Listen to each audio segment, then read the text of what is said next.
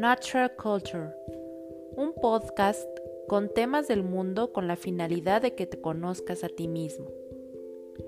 Entra en nuestra página web natural-culture.com, una perspectiva diferente para acercarte a ti. Veamos más allá de las apariencias en este episodio. Comenzamos.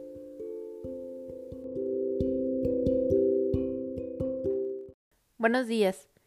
El día de hoy quisiera compartirte un episodio muy especial, que lleva como título Desde las sombras, saliendo de las profundidades. Comenzamos.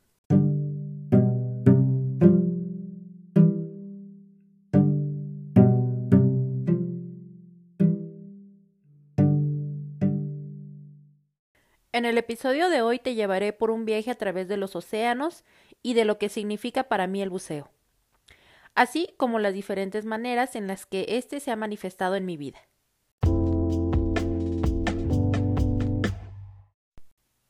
Desde que tengo memoria, he estado interrelacionada con el agua. Siempre he tenido fascinación por estos espacios. Recuerdo cuando era niña e íbamos de vacaciones al mar la primera imagen que tenía ante mí era la de una alberca hermosa. ¿Qué digo hermosa? Hermosísima. A mí, a mí me parecía realmente la más hermosa del mundo. Aunque luego veía la de los hoteles de al lado y me parecían más grandes y lujosas tal vez. Pero esta tenía realmente lo suyo. En el fondo había un par de delfines de azulejo, y al asomarme por el barandal que daba ella, lo primero que me recibía eran los reflejos del sol.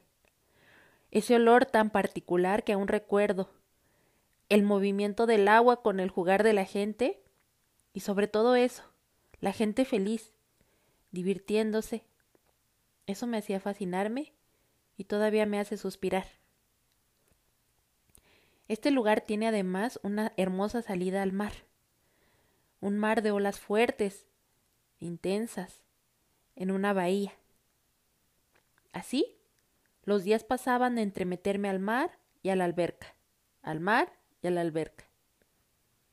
Todo lo demás no importaba.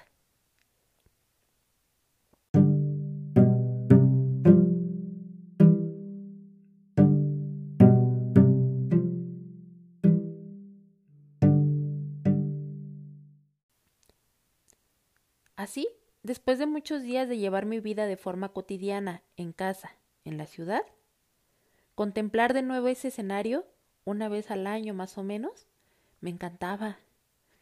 Tenía su humedad perfecta, calorcito, brillo, el color, los colores muy brillantes, el sonido de la alberca, el elevador del hotel, la inmensidad del océano, los olores, los sonidos agradables, para mí era algo realmente inigualable, maravilloso. Y hasta ahora, realmente es uno de los más gratos recuerdos que tengo. Ahora veo que de ahí viene mi gusto por el mar, mi gusto por las albercas. En el fondo se trata de un gusto infantil. Ya antes había comentado que me encantaba sortear las olas desde la orilla en la playa. Para mí esto era muy divertido y aunque siempre quise tener una pequeña tabla para surfear, de esas pequeñitas que usan los niños, nunca me atreví a pedírsela a mis padres. En cambio, aprendí a nadar, y a eso de los ocho años ya nadaba en el mar. Para mí era increíble llegar a las playas y poder meterme. Era la mejor sensación. Además, el mar para mí representaba ese bello espacio en donde se veían los atardeceres más hermosos. Ese espacio que tenía colores fantásticos y que hipnotizaba nada más contemplarlo. Ese sitio tan fascinante y de respeto que de noche puede parecer abrumador, sobre todo cuando sus grandes olas golpean las piedras y acantilados. Pero a su vez, es hermoso lugar que también puede ser navegado en paz, en calma, y ese espacio en donde muchísimas personas recrean su vida de maneras maravillosas, siendo un continuum con el agua. Cuando yo nací, Más precisamente, cuando nacimos todos, nos hallábamos en una bolsa húmeda, mojada, más bien llena, llena de un líquido, el llamado líquido amniótico. Tú, yo, todos pasamos por ese proceso en nuestro primer contacto con el agua, en el útero de nuestra madre. Simbólicamente, el mar representa el subconsciente. Se trata de ese espacio que se encuentra de alguna manera oculto, que también pareciese lejano, pero que a su vez se encuentra abierto para su descubrimiento. Y siempre está en nosotros. Y ahora, en esta parte de la historia, me gustaría contarte cómo una parte de todo esto se relaciona conmigo. A los 19 años comencé a estudiar buceo esto en la alberca olímpica que está ubicada en la ciudad universitaria. Aún recuerdo que era la más joven de mi curso. Era como una niña, aunque de hecho mi vida adulta ya comenzaba. Pero realmente no sabía muy bien qué estaba haciendo. No me gustaba mucho mi carrera, quizás porque ingresé joven, pero lo que sí sabía era que me gustaba nadar. Y así fue como ingresé a uno de los pocos grupos que había en ese entonces de buceo en la UNAM. Mi profesor, Jack Baron Tapia, era emblemático desde ese entonces. Se hablaba de que hacía saltar a sus alumnos con todo y tanque de buceo puesto desde los 10 metros de altura en la plataforma de la alberca. Por supuesto, lo tuvo que dejar de hacer por los inconvenientes que causaba. Lo recreo ahora en mi memoria, con su sonrisa. Era realmente un diablo. Que en paz descanse.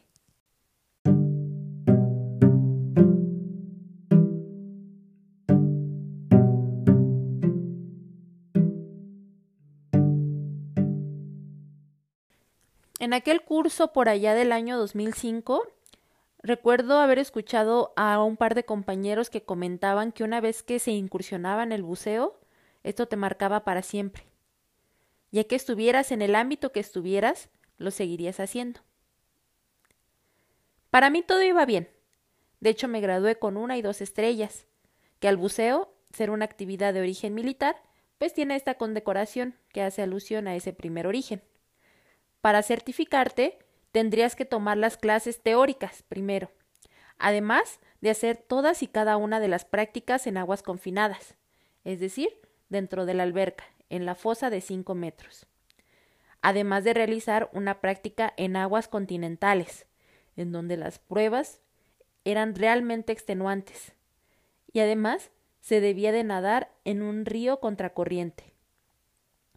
Para por último, realizar un examen teórico y lo más importante y emocionante, una serie de inmersiones en el mar. Recuerdo la práctica en el mar como si fuera ayer. Fuimos a Mahahual, en Quintana Roo, una playa hermosa con un grueso fondo de coral. Recuerdo que me daba curiosidad y temor las inmersiones en el mar. Era como cierta inseguridad. Afortunadamente pude desenvolverme bien esto en mis prácticas sin mayor problema, pero quedaba en mí esa sensación de temor. Regresando, ya para terminar el curso, hubo un par de sesiones en la alberca. Se trataba de una fosa profunda de cinco metros. Ahí realizábamos todas y cada una de las prácticas que nuestro profesor nos enseñaba. Eran prácticas realmente extremas. Como ya habíamos ido al mar, además ya habíamos nadado contracorriente, ya habíamos tomado todos los cursos, ya sabíamos, por ejemplo, colocarnos el visor y las aletas a la perfección, luego de que nuestro profesor las lanzara sin piedad al fondo, haciendo que nos las colocáramos allá abajo, y una serie de maniobras parecidas. Los últimos días nos puso una serie de ejercicios más difíciles. Uno de ellos se trataba de saltar de la plataforma de cinco metros, o si lo preferías, de la de diez metros y una vez abajo, había que nadar debajo del agua conteniendo la respiración, para alcanzar el tanque que se hallaba a media alberca sumergido, y tomar una respiración para después poder salir. Me costó saltar, pero lo hice. realmente me hallaba algo nerviosa. Pero cuando ya no pude conmigo, y lo recuerdo perfectamente, fue cuando nos puso a mí y a otros dos compañeros a atravesar la alberca compartiendo el aire de un solo tanque, con una sola boquilla. La idea era aguantar la respiración e ir nadando, acomodándonos de tal manera que solo dependiéramos de nuestra fortaleza mental y de nuestras habilidades, mientras cada quien iba justo realizando tres aspiraciones del tanque antes de pasárselo a su compañero de al lado. Ahí algo se rompió en mí. No sé qué pasó. No pude hacerlo. Solo recuerdo que salí del agua con taquicardia. Miré a mi maestro y le dije, lo siento, no puedo. Me dijo, si puedes. Lo que tienes es solo miedo.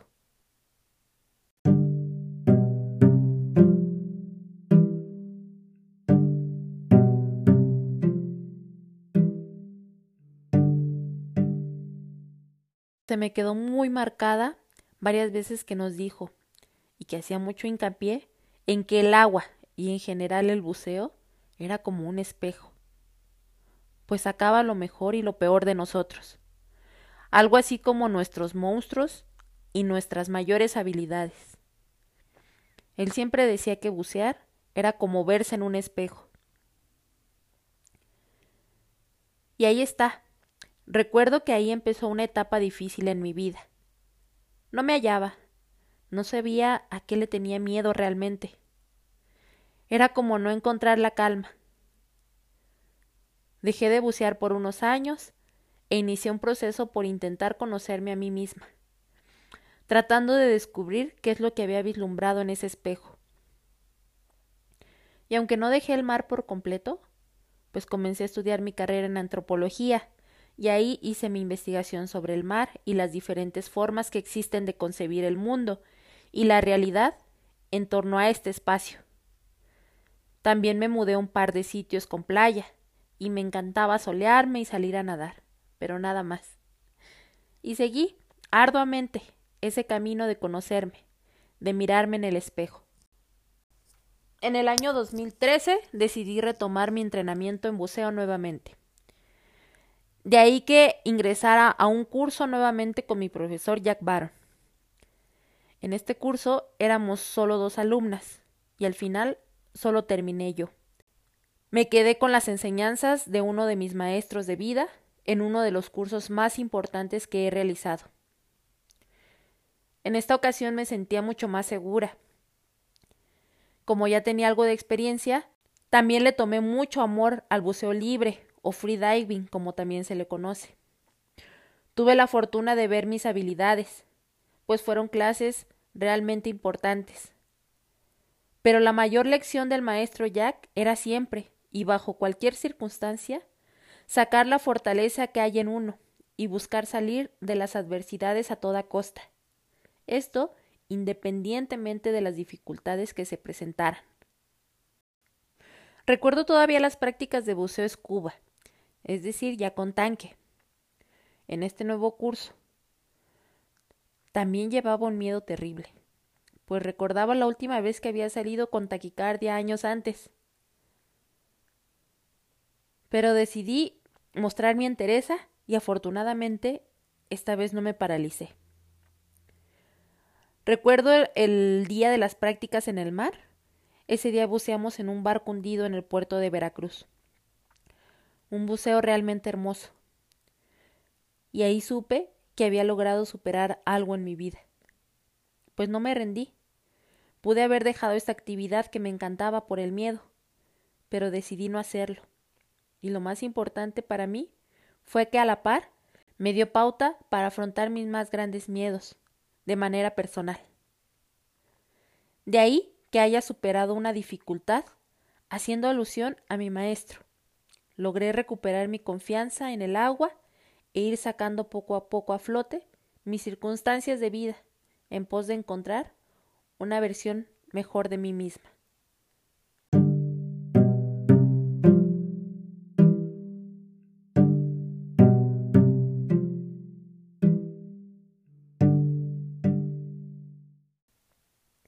Y es extraño, y muy reciente me he dado cuenta de esto que te comento, de esta equivalencia en las circunstancias de mi vida y en lo que para mí representó el buceo.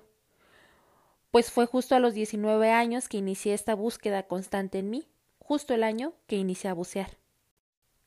Y remitiéndome al dicho que tenían mis compañeros sobre que una vez que incursionabas en el buceo era prácticamente imposible dejarlo, este año 2022 me gradué en la maestría, en aquella lejana carrera que en un inicio no me gustaba para nada, con una tesis sobre el buceo que se realiza en las comunidades de Bahía Tortugas y Río Lagartos, esto en la península de Baja California y en la de Yucatán. Desde donde veo, a partir de las ciencias sociales, aspectos de mi interés en torno a la biología y a la física, así como las relaciones que entabla nuestro continente con el continente asiático. Mi vida sigue ligada al mar y al buceo también de una u otra manera, ya sea por trabajo o por hobby, pues trabajé en una de las organizaciones más grandes relacionadas con el buceo comunitario en mi país. Ahora, también, mientras mi niño va a la escuela, voy y nado todas las mañanas, con mis aletas, mis lastres, mi visor, y entreno. Me mantengo en forma. Y al final, ahora me doy cuenta también de que el buceo fue una actividad con la que se sincronizó mi vida emocional, mis gustos y mis intereses. Y sin querer, de algún modo, el mar se enfrascó en mí como una forma maravillosa de poder verme, porque al final, bucear es eso, sumergirse real o simbólicamente, buscando algo en las profundidades, un espejo, como decía mi maestro. Y también es importante saber que el acto de hacerlo a veces implica sus recompensas. Los frutos pueden ser importantes, y no es casualidad que de pronto traiga riqueza de ese fondo, de ese acto de arriesgarse. Yo no lo vi hasta hace poco. Bucear sacó mis más grandes miedos, pero también sacó mis más grandes fortalezas. Y como decía mi maestro, al final te muestras a ti mismo tal como eres. La cuestión está en tratar de creer en ti, aunque dé mucho miedo, porque abajo también se encuentra lo luminoso.